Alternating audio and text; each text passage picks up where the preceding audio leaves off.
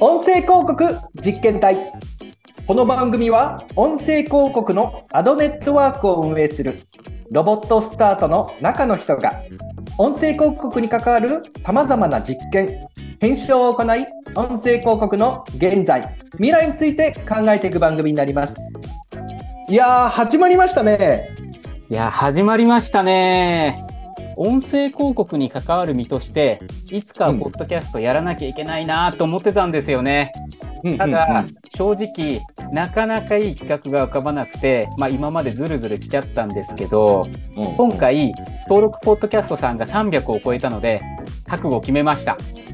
ほう。これねアドネットワーク参加者が300を超えたことをきっかけにっていうことですけど具体的にこの番組ではどのようなことを行っていくんですか？はい、大きく3つ考えてます。まず1つ目、社内で日々行う音声広告に関わる様々な実験結果をいいものも悪いものも含めてこちらで発表していきたいと考えています。ほうほうほうえ経営者自身月間10万回再生を超える音声広告を出稿してまして様々な検証を行っています。へー例えば今行っていることは、まあ、音声広告を活用して特定のポッドキャストの再生数をどこまで伸ばせるかとかあとはメジャーなポッドキャスターさんにポストリード広告を頼んでみたらどんなクリエイティブになるのかとかですね。はい、あとは音声広告で人材採用はどこまで可能かとか、いろいろ行っています。でうん、他にも様々な検証をこれから行っていきたいと思ってますし、まあ、うんもし皆様からご要望ありましたら、可能な範囲でお答えしていきたいと思っております。これはこれまで研究室ベースで行っていた結果をもうオープンにしていくとそういうことですね。はい、そうですね。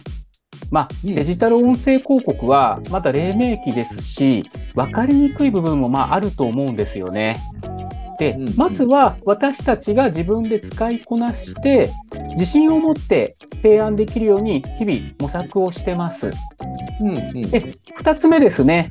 音声広告業界に関わるニュースをこちらで取り上げて、聞いているだけでなんとなく音声広告業界の状況が把握できる。そんな番組を目指していきたいと考えてます。うんうんうん情報のキャッチアップへの貢献をされると。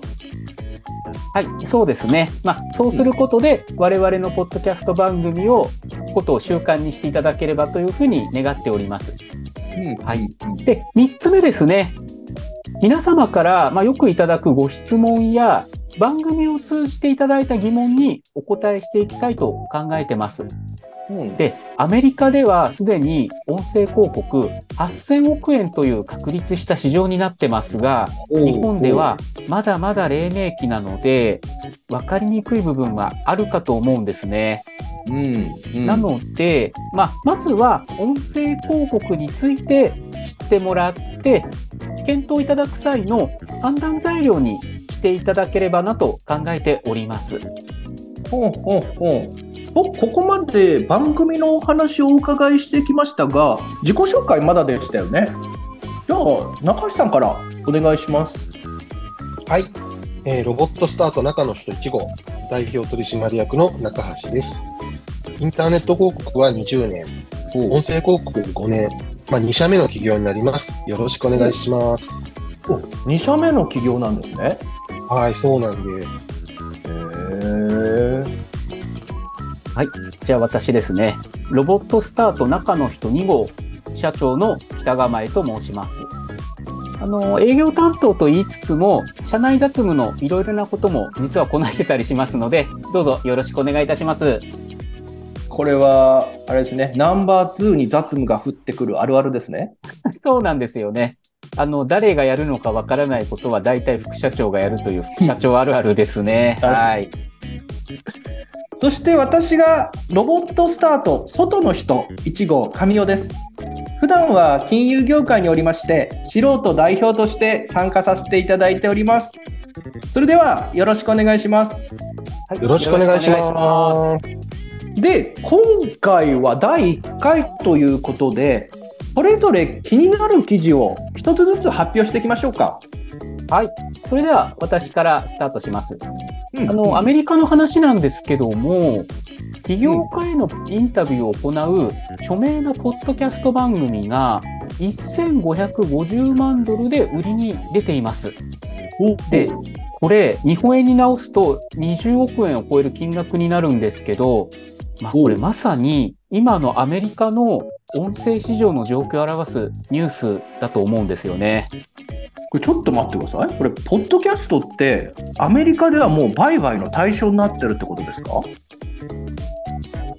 ちょっと驚きですね。うん。いやいや、もっとね、驚く話があるんですよ。ほう今、世界で、ポッドキャストで最も稼いでる人、ジョー・ローガンさんという人なんですけど、一体どのぐらい、うん、どのぐらい稼いでると思います？えまあ、あえて聞かれるくらいですから、ちょっと待ってください。これ年間ですか？年間ですね。えー、5億円。で、正解はですね、2019年に40億稼いでいて、40億。やばいですよね。で、その後にですね、Spotify さんと専属契約をしてるんですけど、その時の契約金がですね、えまあ100億円だったってことでえまあ、今後こういう話がどんどん出てきても、まあ、おかしくない状況なのかなというふうに思います。これ、ジョー・ローガンさんのもう数十億、100億って話と、先ほどのね、ポッドキャストが売買されてる20億っていう金額も、これ日本の企業の MA の際にも、なかなか聞かない金額なので、インパクトありますね。ちなみにこのポッドキャスト番組ってどんな状況だったんですか？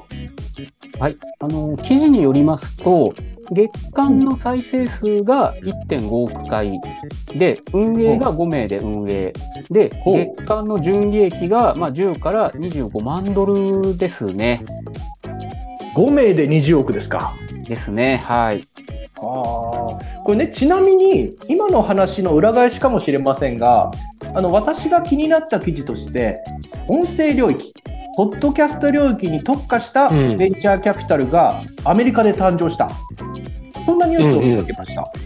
うん。で、そういえばロボットスタートさんも資金調達を何度かされてるかと思うんですけど、そういう流れがあると追い風なんじゃないですか？うん、確かに数年前よりは、まあ、追い風を感じますね。うん。うん。うん。あと、今、上野さんがおっしゃられたのが、まあ、アメリカの VC、ポッドキャスト専門の、えっ、と、ダウンロードメディアさんのお話かと思うんですけど、うん。うん。うん。まあ、こういうポッドキャストにですね、理解のある VC が日本でも増えてくればですね、僕らの資金調達も少しはね、説明が楽になるんじゃないかなって思いますね。うん。うん。うんで、今だとですね、まあポッドキャスト聞いたことないっていう VC の担当者の方とか、まあ、上司の方が、まあ、たまにですけどいらっしゃって、まあ、そういう場合ですね、まあ、私たちの事業の計画の説明の前に、まあ、ポッドキャストとは何ぞやみたいな話をね、しなくちゃいけなくて、まあ、なかなか辛いってことが、まあ、あったりしますね。はあはあはあはあ音声広告のことをご存じない VC の方っていうのも、まあ、いらっしゃったりもしますしね。なるほど。まあ、ある意味これも日米の差を表す象徴的な事象なんかもしれないですね。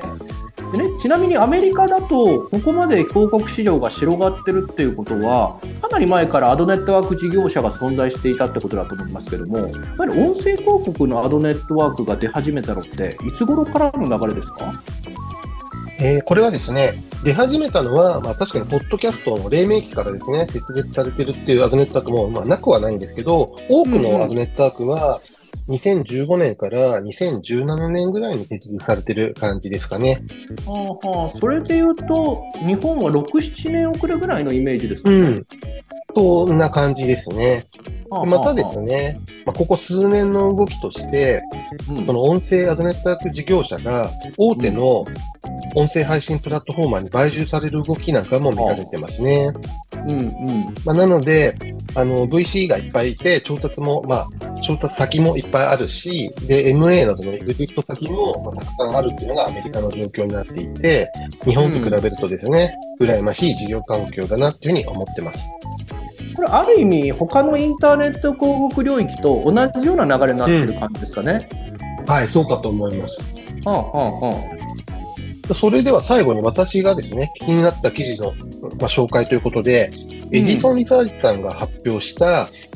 米国のポッドキャストの最新レポートの話をちょっとしたいと思います。あうんちょっとマニアックな感じもしますが、ちなみにどのあたりが気になったんですか？あの、アメリカには、ポッドキャスト番組ってすごいいっぱいあるわけなんですけど、そのうち、うんうんあの、ランキング上位10番組にですね、広告を出すとどうなるか、まあそういうお話なんですけど、うん。たった10番組に出すだけで、毎週ポッドキャストを聞くリスナーのなんと35%にリーチできるっていう、まあそういうレポートなんですね。うんで、さらに、10番組を25番組に増やすと、リーチは45%に広がって、で、さらにですよ、100番組に広げていくと、ちょっと待ってください59%まで広がると。このままはい行くと1時間ぐらいかかりません？ちょっとかかっちゃうかもしれないですねい。や、それはちょっとあれなんで、後日取り上げましょうか。まあ、しょうがないですね。ということで、今日はそろそろ締めさせていただきます。音声広告に興味のある方、音声広告についてもっと知りたい方、